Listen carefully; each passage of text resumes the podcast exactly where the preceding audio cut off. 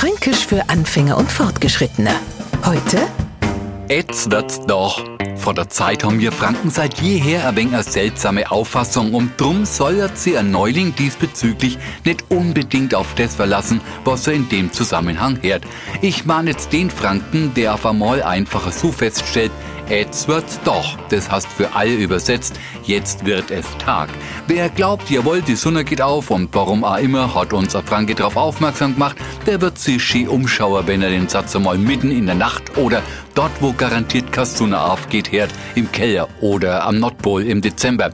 Weil jetzt wird's doch, hast den Franken nichts anderes als, aha, Jetzt habe ich's begriffen. Jetzt blicke ich durch. Jetzt kommt langsam Licht ins Dunkel, weil logisch, jetzt wird's doch. Fränkisch für Anfänger und Fortgeschrittene. Montag früh eine neue Folge und alle Folgen als Podcast auf podu.de.